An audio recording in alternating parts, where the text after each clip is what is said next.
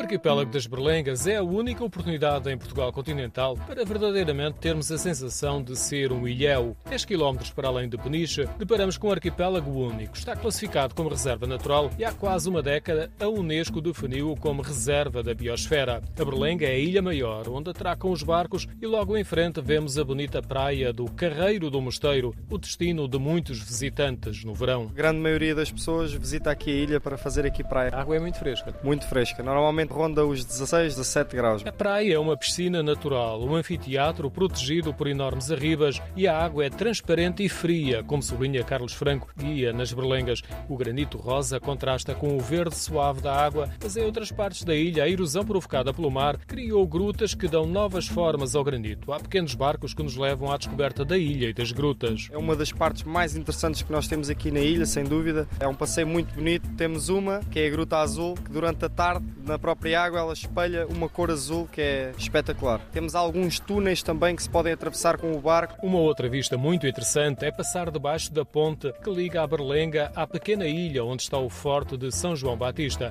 A passagem a pé pela ponte estreita de pedra é um dos lugares mais fotografados. O forte, como está numa posição avançada, é um excelente miradouro e funciona como pousada. O regresso ao bairro dos Pescadores e ao Cais pode ser feito a pé. Subimos ao ponto mais alto da ilha, seguimos o trilho e só à quarta-feira vale a pena ir até ao farol. O farol encontra-se em atividade, só é possível ser visitado apenas à quarta-feira, das 2 às 4 da tarde. Porque é da Marinha.